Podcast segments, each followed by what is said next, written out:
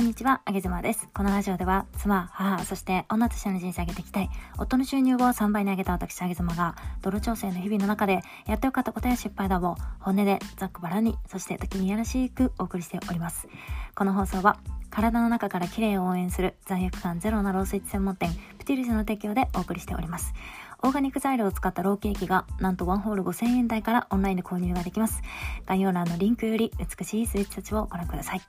えー、クリスマスシーズン、お誕生日、お正月もいいんじゃないでしょうか。めちゃめちゃ綺麗で、そして本当にね、肌が綺麗になる。私のインスタ見てください。肌が多分綺麗になっていると思います。す、えー、べ、てプティリスさんのおかげでございます。本当にね、市販のお菓子とかケーキを全く食べなくなりました。うん、不思議な呪いにかかります。はい。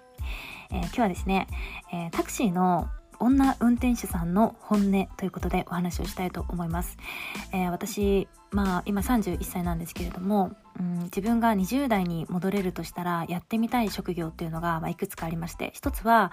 えー、まあ、キャバクラとかあとスナックで働きたかったなっていうのがありましたね、えー、もうキャバクラはね無理だと思うんだけど、まあ、スナックのママさんとかスナックで働くみたいなことは、えー、おそらくまだチャンスがあるのかななんて思ってまだこの夢は捨てきれておりません。もうちょっと育児が落ち着いたりなんかしたらそっちの方にも、え踏み出していこうかななんて思っております。えそしてもう一つがですねタクシーの女運転手なんですよ。で私これね、えー昔から憧れていたっていうわけではないんですけどなんかタクシーに乗るとたまに女性の方いるじゃないですかうんちゃんね。で最近は特に若い方が増えてきていて最近私あタクシーの女運転手ってかっこいいなってよく思うんですよね。で、えー、とある日にタクシーに乗ってでそこで女性の運転手さんだったんですよ。で、彼女の話をま聞くと、年齢が確か20、若かったでしょ ?20、確かね、3、4歳の、えー、本当に若い女性で、ネイルもバチッと決めて、なんかサバサバしててね、かっこいい女性だったんですけど、まあ、いろんな話をね、あの、根掘り葉掘り聞きました。でなんかこう彼女がねいろいろ本音を話してくれてすごく面白かったのがなんかこう結構ねやっぱり女性で若い女性の運転手さんってあのセクハラ被害にものすごく合うんですって。で例えばあのタクシーってね乗るのが夜が多いと思うんですけれども、まあ、酔っ払っている人とかなんかはこう今はまコロナとかあとは女性への配慮があるんでこう運転手さんの周りにね透明のシールドみたいなあの壁ができてると思うんですけど、えー、そこの壁のところにあのお金を渡すお皿があるんですよね。でそこって手がちょうど入るんですよ。入るぐらいのサイズが空いてるんですよね。でそっからこうわざわざこう腕を入れてきてで運転手さんが運転してるのにその女性の腕を掴んできたりだとかあとは、まあ、34人でタクシーに乗ってきたりとかするともう全員男性でね酔っ払ってるんでなんかこう姉ちゃんあの最近いつおせせしたんだよとかね。あとはこう男性メンズのおメンズどれぐらいの大きさでどれぐらいの太さがいいんだよとかね。なんかそういうちょっとょっとこう下水用の話をいっぱいしてくるんですって。でなんかそういうセクハラ的な発言に最初は結構参っちゃったんだけれどもやっぱりこう数をこなしていくと慣れてくるっていう風に言ってましたね。でこれね私もすごく共感できて、まあ、私特にインスタグラムがすごいんですけどまあいろんな方が DM 送ってこられるんですよ。でもちろんあの紳士の方もたくさんいらっしゃるのでなんか今日あげずまさん今日はご機嫌どうですかとかね。あ昨日なんか忙しそうでしたねとか気遣ってくれる方ももちろんいるし。でも、えー、一方でやっぱりこう自分のメンズのメンズの写真をいきなりドーンと送ってきたりとかっていう方もいっぱいいるんですよね。で私も初めはうわーなんて思ってたんだけれどもやっぱりね数こなしていくと慣れてきますね。慣れてきてあなんか今日もこういう写真送ってきてうんまあ可愛いことするなとかねなんかそういう風にちょっとこう愛おしく思えてくるというかって慣れてくる慣れてくるんですよね。だからなんかこのそこら辺であの女運転手さんとすごく気があってですね私はインスタのあげ妻っていう存在をばらしてないんですけれどもまあすごいめちゃめちゃ気持ちわかるとかって言ってね話していましたあとはねあのお給料の話もいろいろ聞いててえー、まあ、その会社によるらしいんですけど彼女が働いている会社さんは、えーと、もう売り上げの折半半分、えー、歩合でもらえるっていうふうに言ってましたね。である会社はえー、固定給はいくらか出てプラスで歩合でもらえるっていう会社もあるそうなんですけど彼女の場合はもう、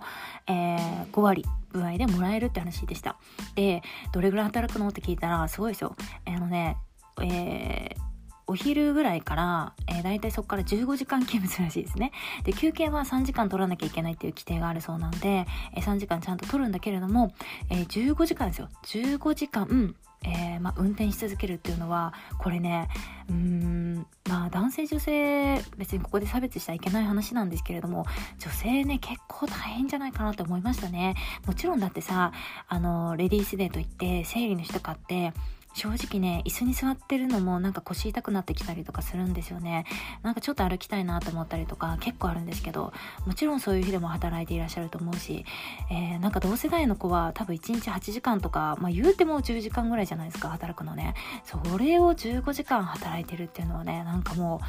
う、リスペクトですね。いや、素晴らしいなって思いました。で、あとは、あの大体ね稼ぎどれぐらいなんですかって話も流れでしていてで彼女から教えてくれたんですけどあのまあアベレージ1日56万って言ってましたね。でこれの、えー、売上1日56万なんでこれの半分もらえるって話でした。なのでまあ2から3万ぐらいが1日のお給料ですね。で働けば働く分だけ、まあ、このお給料がもらえるっていう計算になるので本当に稼ぐ人はすごく稼ぐし、えー、お客さんを乗せれない人は本当にねなんか時間だけを無駄にするような、えー、ちょっとそういう悲しい日もあるっていうふうに漏らしていました。で、えー、最後にこの話すごい私あの、は勉強になるな、なんて思ったんですけど、こう、人を見る目がタクシーの運転手をしていると養えるって言ってましたね。例えば、この人は、すごく、えー、遠いところまで行きそうだなっていう人がわかるっていう話をしてました。で、ポイントを聞いたんですけど、例えば、あのー、スーツケースを持ってる人っていうのは分かりやすくて、これは、まあ、明らかに遠い場合が多い多いって言ってましたね。空港に行くとか、あとは、えー、新幹線に乗る方が、大体スーツケース持ってたりするので、えこういう人を狙うと、まあ、外れがないっていう風なお話もしてました。であとは意外とこういう人遠く乗るんですよっていう方も教えてもらったんですけど、もう私これ教えてもらっても何に生かそうかなって話だったんですけど、あのね、スマホを1個だけ持ってるような女性、若い女性がいて、この子っていうのは結構ね、意外とね、遠い距離乗るんですよって教えてくれて、で、え、なんでなんですかって聞いたら、えー、なんかこう経営者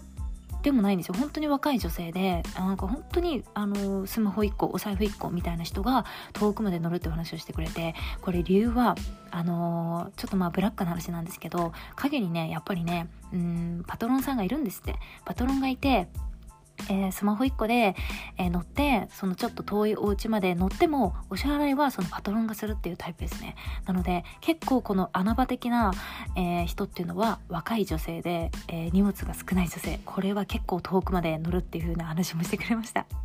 で最後にねあのけど、まあ、こうやって人を見る目が養える一方でちょっと人間不信にもなるんですよというふうなことも漏らしてまして、まあ、彼女が言うには例えばこう彼氏彼女でカップルで乗ってきてね。で彼氏が先に降りたとするじゃないですか。でその時はなんかこうちょっとうん優しいいい笑顔が絶えさない可愛らしい彼女さんだったんだけれども男性が降りた瞬間にもう表変してまず足組んででなんかこう雨の日なんかも足組んだその靴底が普通にタクシーのあのシートの裏側にこうくっついたりとかしててなんかその子が降りたところめちゃめちゃ汚かったとかって話もよくあるしなんかタクシーの運転手さんにすごく横柄な態度をするとかちょっとかなり怒りっぽくなってもうちょっと早く飛ばしてもらえませんかみたいなことを普通に言ってきたりとかね。なんかそんなことも急に人が変わる姿なんていうのも、えー、かなりありがちだったそうなのでなんか、うん、いろいろね、えー、30分どれぐらい乗ったかな、うんまあ、1時間ぐらい乗ったんですけどそのタクシーになんかすごく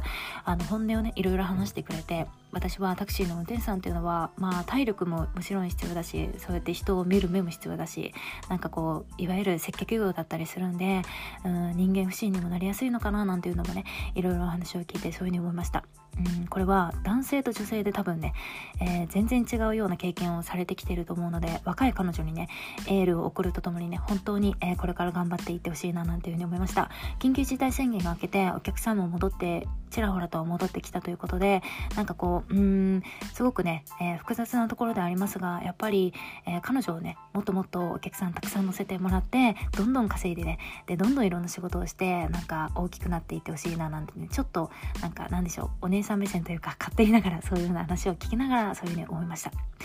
えー、業界が違う人の話って非常に面白いですね。私も普段は家の中に閉じこもっているような人間なので、まあ、オンラインでオフラインではこうやってね、タクシーの方なんかとお話しさせていただきながら、なんかもっともっと、うん、女性の生き方なんかも考えていきたいななんていうふうに、そういうふうに思いましたね。そんな一日でございました。あげさまでした。